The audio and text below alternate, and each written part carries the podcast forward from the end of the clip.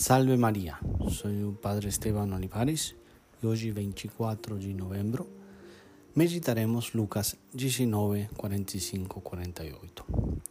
Hoje, o gesto de Jesus é profético. Ele, a maneira dos antigos profetas, realiza uma ação simbólica, cheia de significado eh, para o futuro.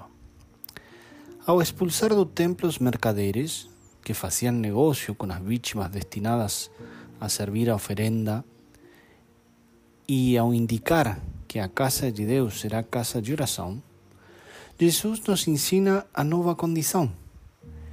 Ele vinha inaugurar uma nova etapa e que os sacrifícios de animais já não tinham lugar. São João definirá a nova condição de culto como uma adoração ao Pai em espírito e verdade. João 4:24.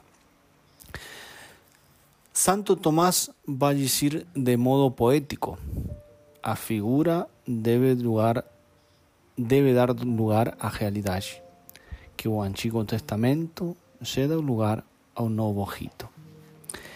O novo rito é a palavra de Jesus Un novo culto senta-se na oração e na escuta da palavra de Deus. Mas, na realidade, o centro da instituição cristã é a própria pessoa viva de Jesus, o Deus encarnado, com sua carne entregue e seu sangue derramado na cruz e oferecidos na Eucaristia. Agora, no Novo Testamento inaugurado por Jesus, já não são necessários nem bois nem cordeiros. Também nós no temos de ir ao templo para inmolar vítimas, mas para recibir Jesús, o auténtico Cordero inmolado por nós, de uma vez para sempre, e para unirnos à vida de Jesus, precisamos ter um templo de nossa alma limpa.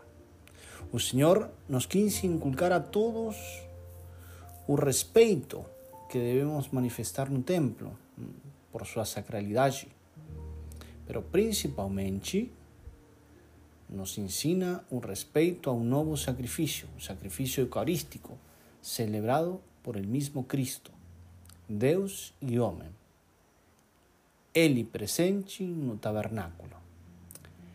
Nosso Senhor fala: Minha casa será uma casa de oração. Como ele aclara a expressão que designa o templo como a casa de Deus. Somos a primeira morada de Deus.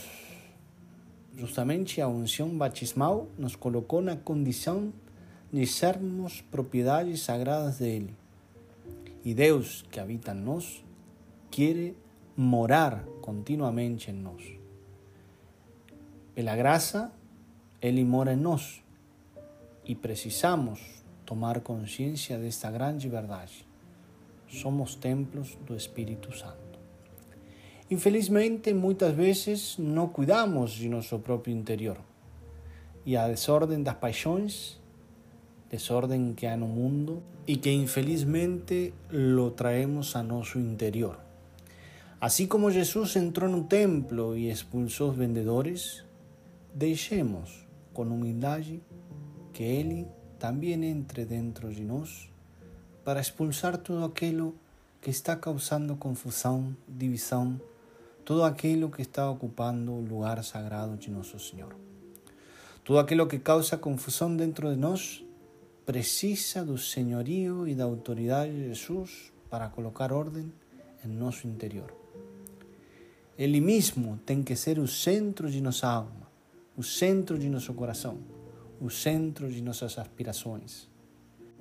Devemos evitar que outros ocupem o lugar de Ele Lembremos las indicaciones que da Santo Ignacio de Loyola en su famoso libro Dos Exercícios Espirituais, onde ele nos fala sabiamente essa meditação de princípio e fundamento.